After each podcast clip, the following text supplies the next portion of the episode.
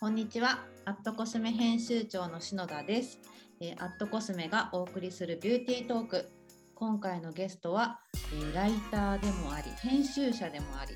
そして劇団メス猫としてもご活躍されている平梨沙さんにお越しいただきました。平梨沙さん、本日はよろしくお願いいたします。こんにちは。どうぞよろしくお願いします。お願いします。で、えっ、と、劇団メス猫って聞いて、ああのことかなってわかる方もいらっしゃると思うんですけど、えー有名なのは多分、だから私はメイクするっていう本、ドラマなどで、あの劇団メス猫さんが書かれたものっていいのかな？がドラマ。う。ん、あの、もともとオタク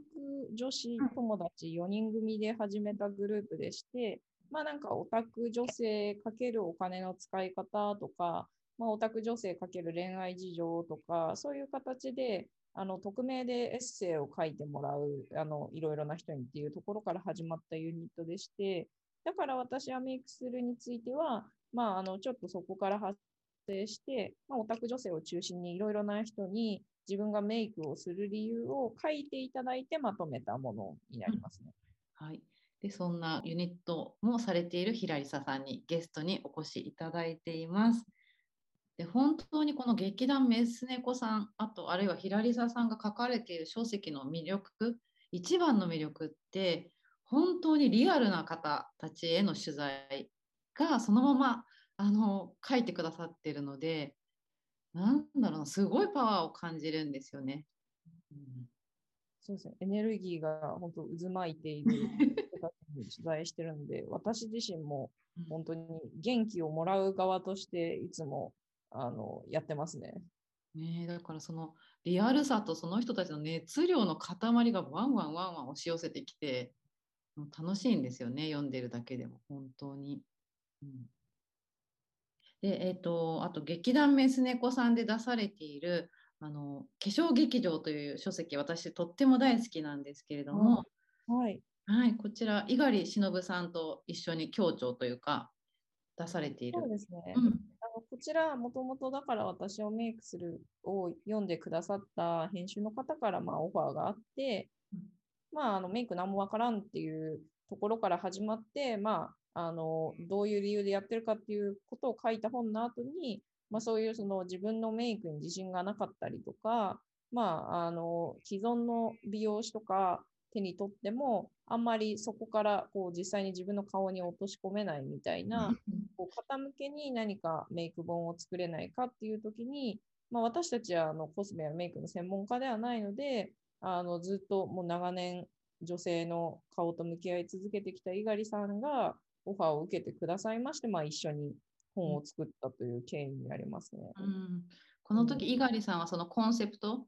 とかはそすぐこう分かってくださった感じですか？そうですね、本当に。いや、私たち以上にずっとそのメイクのことを本当考えてきた方だったので、うんこうどんな、まあ、顔にでもこうあの合うメイクというかはあるっていうかその、うん。どうしてもこう人はこう自分の顔に対して一番こう点が辛くなっちゃうけれども、まあ、そういう個性をうまく引き出しながらメイクする方法みたいなところをすごくそのなんかコンプレックスを抱えている側に寄り添いながらこう、うん。あの一つ一つ語ってくださいまして、うん。まあ、それに合わせて、あの、まあ、人のためではなく、まあ、自分のためにメイクを楽しめるような、あの、いろいろ仕掛けを作ってくださったって感じです。うーん。でもそそれをあの本を通じてすごい伝わってきてやっぱり私もそんなに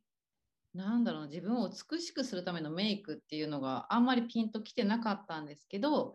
メイクがやっぱり楽しい自分のために楽しもうっていう気持ちにすごいなれましたね。そんな平梨沙さんなんですがなんと今年夏に新刊が出まして、はい。その名も「沼で溺れてみたけれど」っていうね。そうですね。あの、この沼で溺れてみたけれどは、あの、まあ、浪費図鑑だったり、だうんから私はメイクするだったり、劇団メス猫では、まあ、何かにハマっている人たちに話を聞くって活動をしていたんですけれども、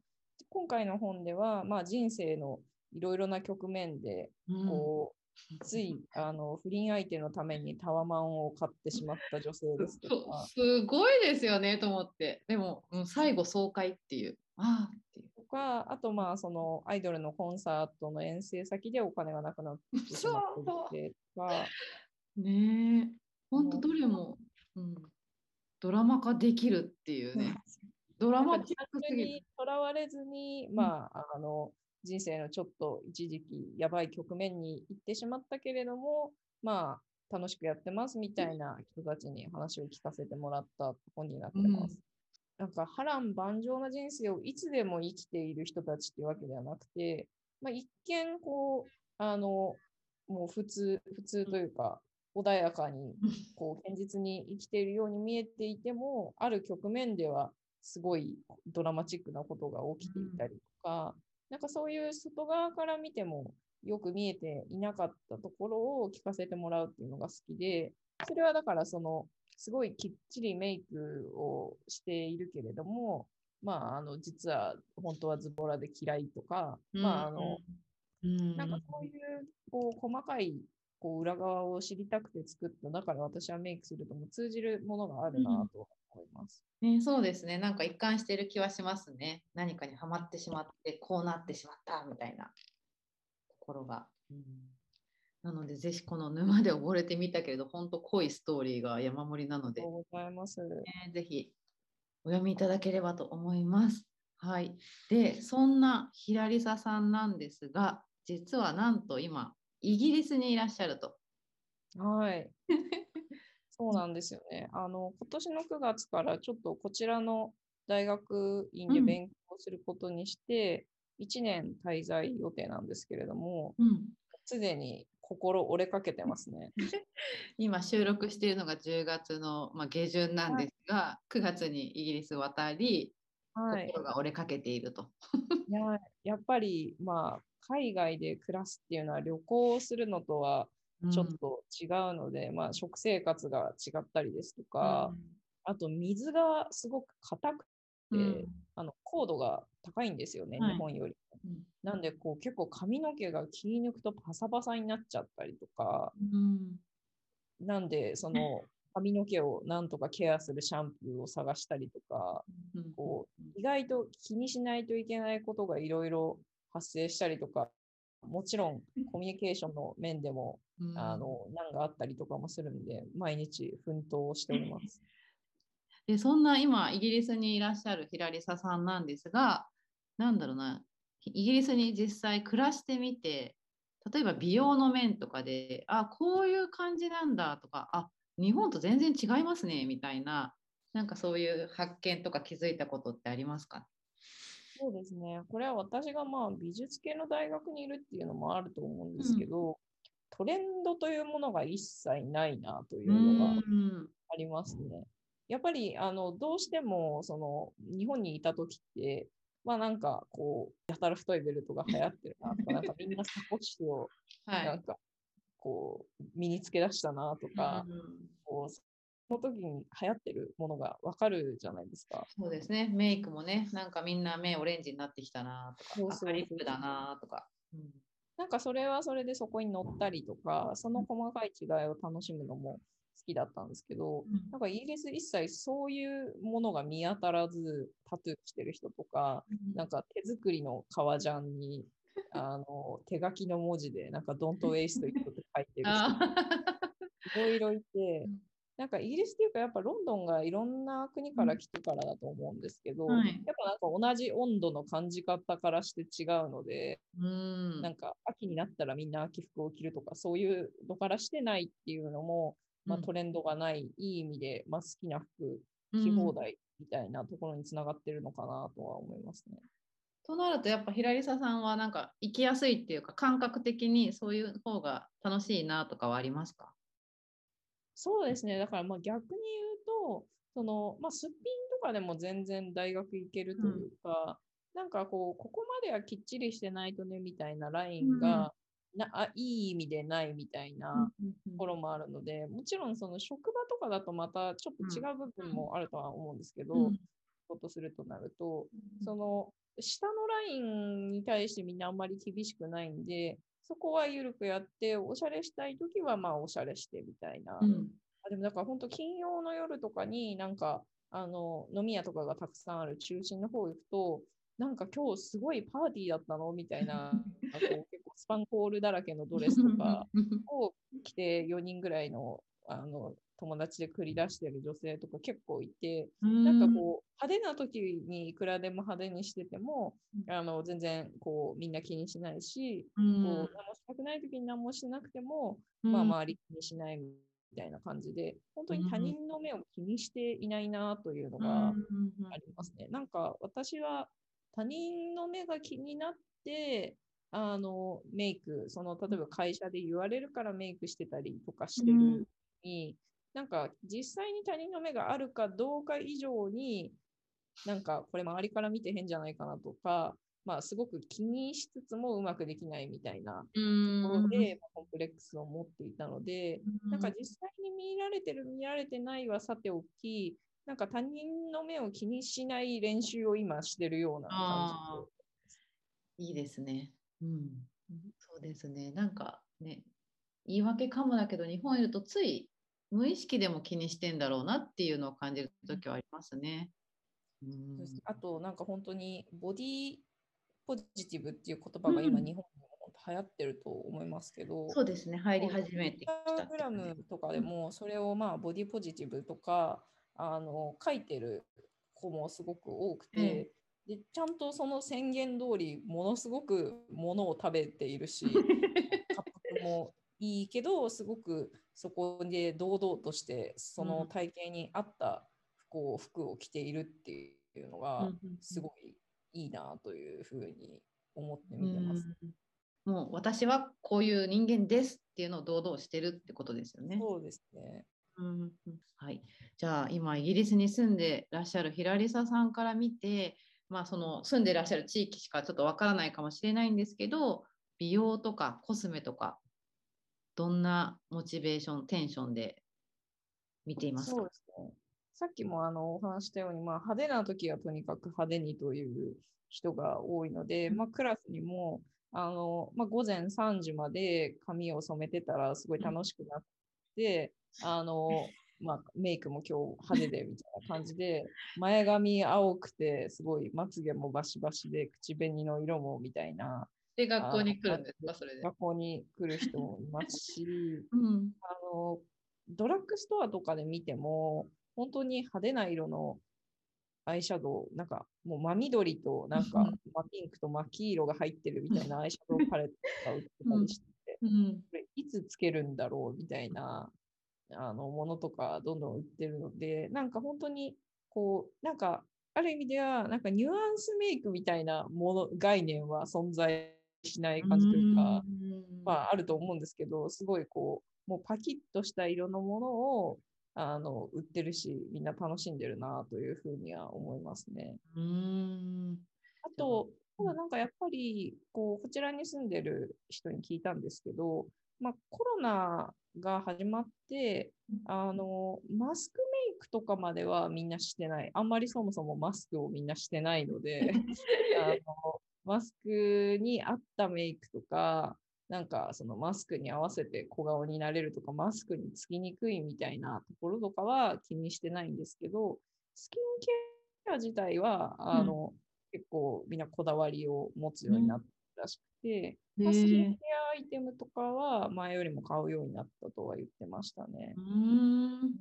スキンケアなんでそ前よりやるようになったんでしょうね、みんな。あでもやっぱりオンライン会議とか在宅勤務になった人が多いからだと思いますね。なるほど、うん、じゃあそれはちょっと日本でも傾向は似ていますね。そうですね。あとまあちょっと体重があの増え気味だから、なんかそのボディポジティブ的な文脈であの体重を保ってるわけじゃなくて、コロナで増えちゃったって分はやっぱりエクササイズする流れになってるらしくて、結構オンラインレッスンとかも増えてるとは言ってましたね。ちなみにスキンケアで言うと、あの日本だと通販でしか買えなかったものの店舗が意外とあったりとかして、そこのを見に行くのは楽しかったりとかもしますね。なるほど。あともう一つ伺いたいんですけど、あの、まあ、SDGs っていう文脈で、あの日本のブランドさんだったりもうこの環境にいいコスメとか例えば動物実験してないよとか成分に気をつけていますよみたいなコスメが日本でも本当に増えてきているんですがそこら辺イギリスってどんな感じでしょう？そうですね。あの、最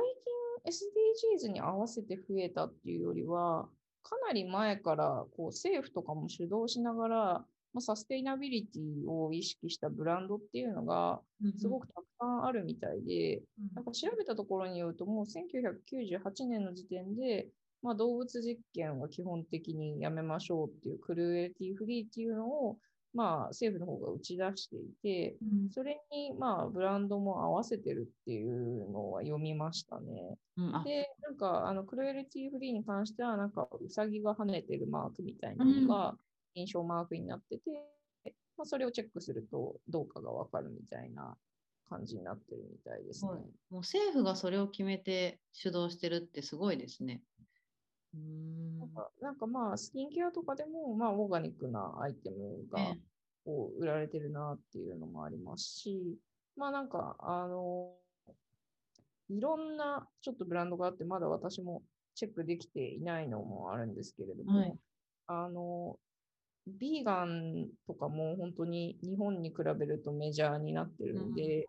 うん、あの、食べ物とかも、あの、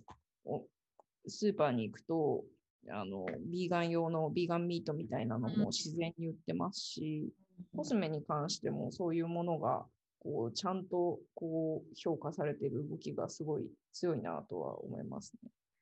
なるほど。あれですね。あの、パッケージが、あの、ゴミゼロになるような、まあ、リサイクル素材で作ってますっていうことを売りにしているスキンケアブランドだったりとか、あの原料があの追跡可能、つまり、まあ、出どころがちゃんとしている、はい、トレーサビリティってことですね。トレーサビリティがあるブランドですっていうことをあの説明していたりですとか、これはリズアールっていうブランドなんですけど、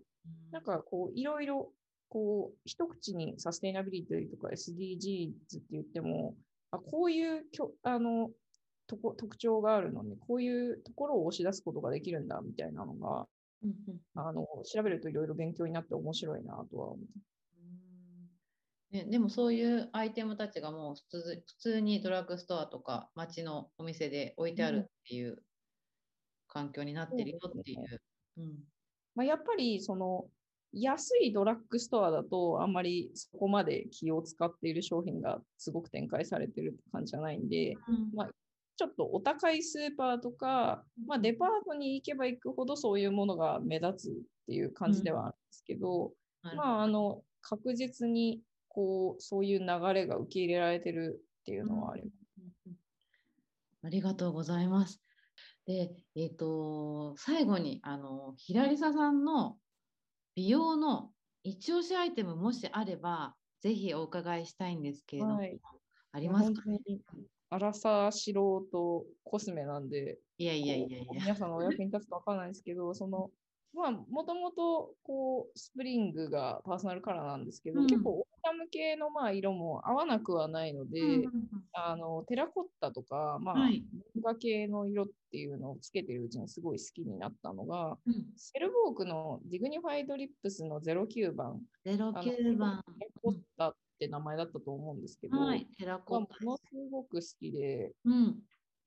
2、3年それを愛用してるうちに、まあ、セルボークも人気だから味を占めたのか、限定品とかでも結構似たようなレンガっぽい色合いのものをすごく出していて、今はあの、2021年の秋冬の限定なんですけど、はい、セルフォークのエンスロールマットリップス04というのを使ってますね。もうそれは、それもテラコッタ系の色ですか？そうですね。こう、レンガっぽい色味で、これがいいのは、まあなんか、あの、ディグニファイドリップスとか通常の口紅に比べて、まあちょっとティントっぽいというか、グロスなので、あの、まあ一塗りすると、もう、顔の色がパキッと決まるし、結構落ちにくいので、あの朝これ塗っちゃえば、まあ、顔色大丈夫だなみたいな感じで、もうあのそのズボラメイクになればなるほど、このエンスロールマットリップスの効果を感じているみたいななるほど。でもなんかその一つこれ持っとけばなんとかなるっていうアイテム知ってるのってすごい安心しますよね。そうですね。なんでまだこっちでちょっと口紅とか買ってなくて、うん、あのもう少しあのクリスマスシーズンが近づくとセールとかもやってたりするんで、うん、あのいろいろコスメを買いあさりにも行きたいなとは思ってます。うん、リサーチすごい楽しみです。ありがとうございます。じゃあそんなね今日はイギリスから平リサさんにゲストにお越しいただいて、本当に あっという間だったんですがもう書籍の話からイギリスの事情いろいろ事情まで本当にありがとうございました。ありがとうございました。じゃああのこの番組を聞いてくださっているリスナーの方々へぜひイギリスにいる平リサさんからメッセージなどあればお願いいたします。そうですね。なんかこう今こう、まあ、留学していて結構こう留学する前はなんかあれもやるぞこれもやるぞみたいなちょっとこう気合を入れていたんですがいざ来ると、まあ、勉強だらけで そんなに人も会わないしなんかこう本当にイギリスにいるんだろうかぐらいのなんか あの気持ちにとらわれることもあるんですがなんかそういう時にやっぱり日々のなんか食事作りだったりとか、うん、散歩だとか、まあその朝するコスメだとか、そういうものがすごくあの癒しになってるんだなっていうことにこう気づかされていたりとかするので、なんかあの日本にいる皆さんも、まあ、コロナの状況がいろいろ変化したりとかする中で、